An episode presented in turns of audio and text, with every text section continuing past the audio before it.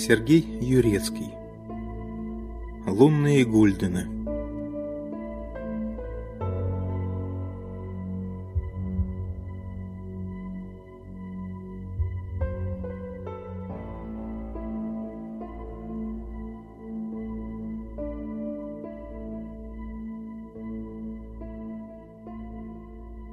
Олегч, ну будь человеком.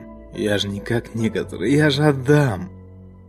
Степан Олегович, хозяин маленькой пивнушки на Привокзальной, поставил протертый бокал на стойку и кисло взглянул на просителя. Незрачный мужичонка лет сорока, сильно потертой пыльной спецовки, умоляюще глядел на него.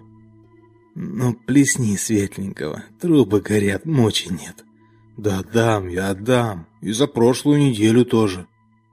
«Эх, хрен с тобой, все равно ж не отвяжешься, но только один». Из крана с эмблемой янтарь в бокал ударила мудно-желтая струя. Вверх поползла белая шапка пены. Вот спасибо, человечище ты наш. Семен, так звали бедолагу, схватил бокал и в три глотка влил в себя содержимое. Спаситель. Хорош подлизываться. Когда рассчитаешься? Семен вернул на стойку пустую тару и, наклонившись к бармену, тихо произнес. Сегодня ночью дождь прогнозируют.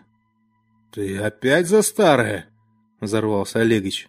Под сраку лет уже, а все со сказочками в голове носишься. Ты еще начни конец радуги искать, тебя вон блин. Все, закрыта для тебя лавочка, пока долг не отдашь. Мужичонка укоризненно покачал головой, потом развернулся и отправился к выходу, бормоча что-то о ночном дожде. Что за шума, драки нет? Подошел к стойке молодой усатый парень в зеленой клетчатой рубахе на выпуск и в синих джинсах. На сгибе левой руки он нес сверток довольно потертой фиолетовой ткани. «А!» – закинул полотенце на плечо бармен. «Дурачок наш местный, Сеня Гульдин. Вам чего? Темное пиво есть? Налейте, пожалуйста, бокальчик. Угу, и рыбки. А почему фамилия такая странная, Гульдин? Иностранец?» «Не, какой там. Наш он, отечественный. Бывший учитель литературы. Вам какую рыбку? Есть желтый полосатик, есть угорь копченый, вот пачка сушеного анчоуса. Вчера только привезли. Сам ем, ей-богу. Так о чем я? А, Сеня Гульдин. Да, в общем, жил себе обычный человек, Семен Черныга. Преподавал в школе. Тихий, мирный. А потом какая-то девчонка возьми да и заяви, что учитель к ней приставал. И что, действительно приставал? Парень повесил сверток на спинку высокого барного стула, и бармен с удивлением увидел, что это плащ. Старый, с серебристой заколкой. То ли осьминог на ней выбит, то ли корни дерева не разобрать. Вскрыв пакетик с рыбой, пересыпал округлые тушки анчоуса на тарелку и выжидательно уставился на собеседника. «Да не!» Чувствовалось, мужик соскучился по общению. Сенька нормальный, ну, почти нормальный. Скандал получился знатный. Еще бы, учителя-педофила выявили.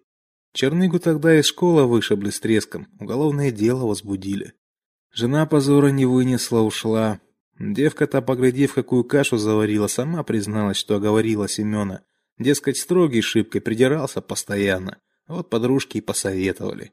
А какие у четырнадцатилетних сыкух мозги, советчицы, блин. Жаркое полуденное солнце заглядывало в окно обжигала лучами спину. Но парень словно не чувствовал, знай, прихлебывал пивко. Степан поглядел на прохладный бокал и, подумав, налил и себе. Правда, светлого. Так оно лучше для беседы. Это точно. Парень утер пену с усов. Меня, кстати, Андреем звать. Степан пожал сухую твердую ладонь и представился. Задумчиво похрустел рыбкой. Так вот, Сеню тогда оправдали, но школу обратно не взяли. Не доверяли ему родители больше. Следствие следствием, а на каждый роток не накинешь платок, тем более на бабский. Шепоты, пересуды, сплетни. Думаешь, легко с таким клеймом жить? Вот Сеня потихоньку и тронулся. Ну не совсем, а так, слегка.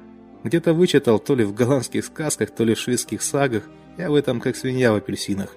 Будто ночью после дождя в лужах, где луна отражается, можно монеты сыскать. Лунные гульдены. А тот, кто найдет, любое желание загадать сможет, все сбудется. Он этими гульденами мне все уши прожужжал, да и мужикам тоже. Как с вечера дождь пройдет, так ночью Сеня Гульден по лужам и бродит. Сперва смеялись, потом привыкли. Денег, правда, он пока не нашел, но прозвище прилипло. Да, дела, протянул парень, одним длинным глотком допил бокал и поставил его на стол. Ну, Степан, за рассказ спасибо, но мне пора. Кстати, есть у меня подозрение, что будет сегодня дождь. Будет. И вышел. Бармен поглядел ему вслед, задумчиво почесал родинку под глазом.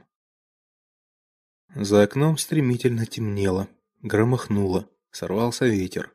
По стеклу забарабанили тяжелые капли, расплываясь прозрачными кляксами. Плащ. Ё-моё, плащ Андрюха забыл. Степан выбежал на улицу, привокзальная была пуста. Вернувшись назад, бармен не обнаружил плаща. А утром в пивнушку завалился Семен Гольден. Был он непривычно трезв и собран. Выложив на барную стойку несколько новеньких хрустящих купюр, заказал стакан чаю. Ты что, наследство получил? Утренняя сонливость слетела с бармена, как и не было. А? Вместо ответа Семен положил на стойку блестящий кругляш. На память. И спасибо за все, Олегович. Уезжаю я. Так-то.